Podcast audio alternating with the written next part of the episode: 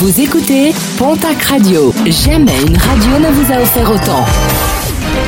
L'information locale à 9h, c'est sur Pontac Radio.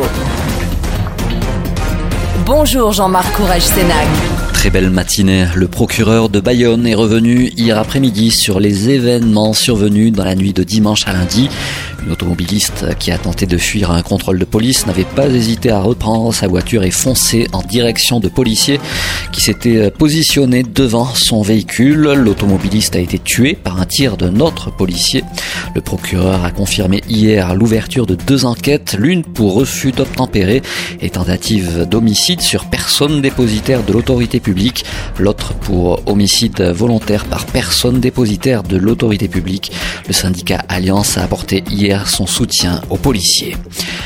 De nouvelles habitations ravagées par les flammes dans la région. Dans la nuit de dimanche à lundi, des incendies ont été déplorés à Léon et Morsinx dans les Landes. Deux personnes légèrement blessées ont été prises en charge par les secours. L'une pour une blessure à la cheville après avoir chuté pour échapper aux flammes, l'autre pour des brûlures aux mains.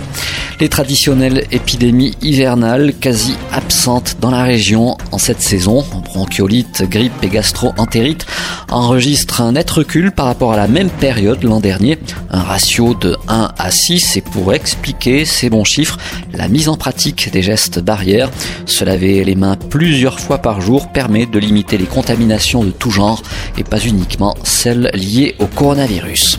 Un mot de sport et de basket national masculine 1, l'Union d'Arblour de Pyrénées reprend le chemin des parquets. Le club bigourdan n'avait pas joué ce week-end, Lorient n'ayant pas fait le déplacement pour cause de Covid. L'Union Tarblour de Pyrénées qui affronte ce mardi l'équipe d'Angers. Et puis, nos confrères de la Semaine des Pyrénées viennent de lancer leur traditionnel vote pour le Bigourdan ou la Bigourdane de l'année. 16 personnes au total ont été retenues, mises en avant dans les colonnes de l'hebdomadaire des Hautes-Pyrénées l'an dernier. Un vote possible sur le www.lasemainedespyrénées.fr.